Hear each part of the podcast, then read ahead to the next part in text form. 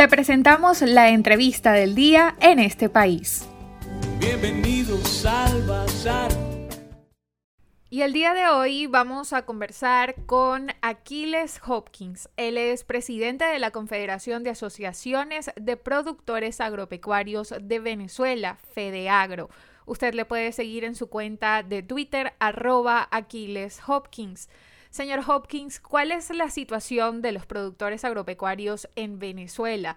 ¿Cuál es el balance, en todo caso, que se pudiera hacer para el último trimestre de este año 2020?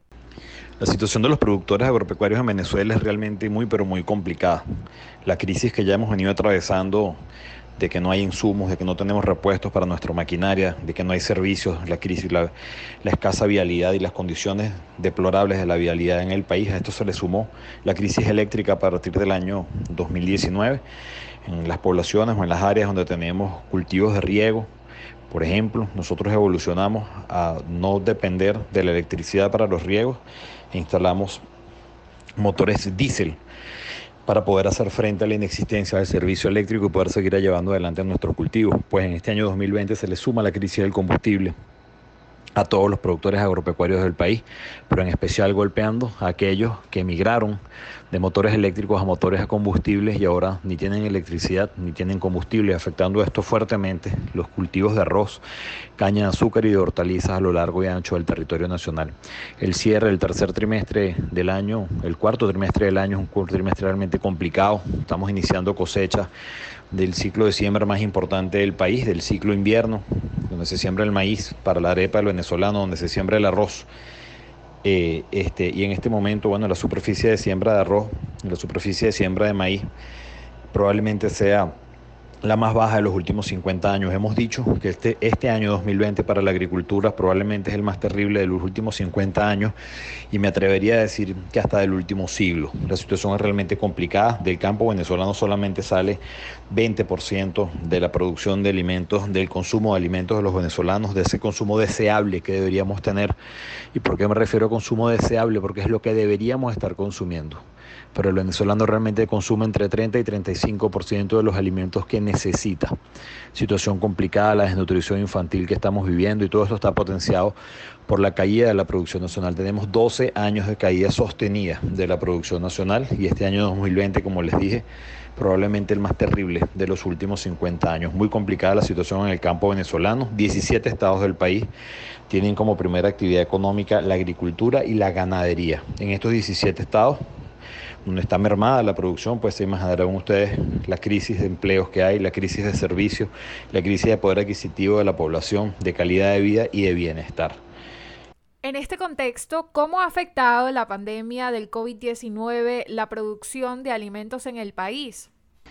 El COVID ha tenido una afectación al sector agroalimentario pues similar al resto de los sectores.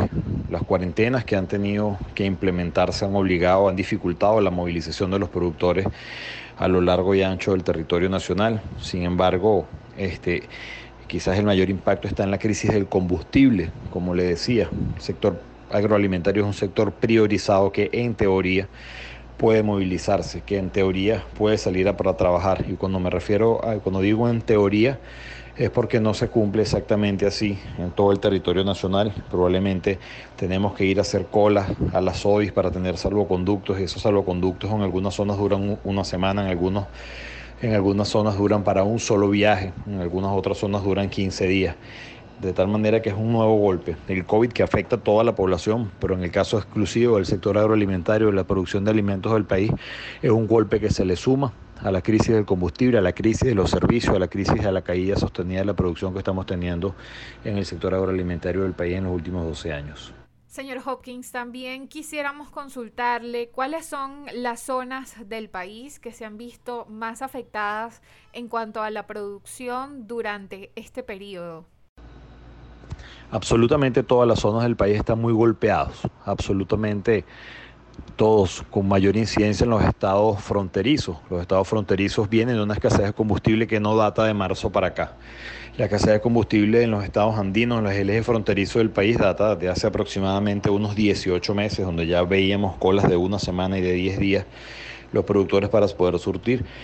Esto se ha agravado obviamente ahora productores agropecuarios del país tenemos que pagar gasolina bachaqueada a 3, 4 y hasta 5 dólares el litro para poder seguir adelante nuestras cosechas.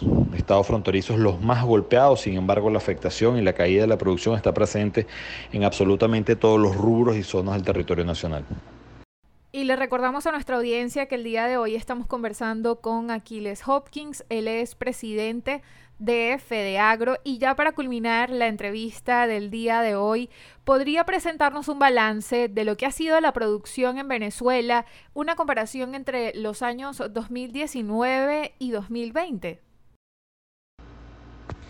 Si comparamos los niveles de producción del año 2020 versus el año 2019, pues como te dije, eh, son, es el año número 12 de caída sostenida y podríamos decir que estamos produciendo aproximadamente un 20% menos que lo que se cultivó en el año 2019. La cifra real para este año 2020 es que se sembraron 150 a 160 mil hectáreas de maíz en Venezuela, no la cifra oficial que hemos visto que es cercana a 500 mil hectáreas. Lamentablemente no es cierto, ni siquiera llegó al país semilla certificada para atender esa, esa superficie. Lo que hay es semilla certificada, lo que hay sembrado con fin comercial son unas 150 a 160 mil hectáreas de maíz.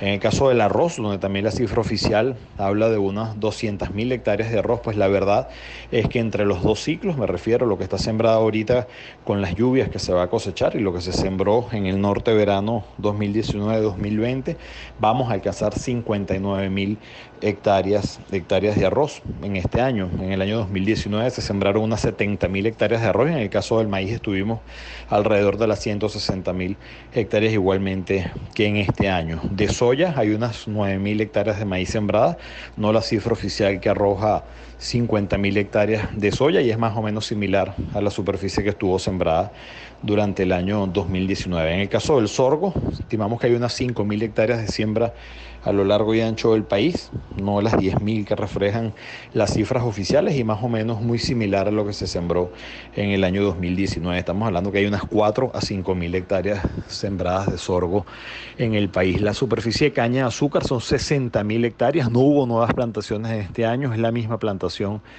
que hubo en el año 2019.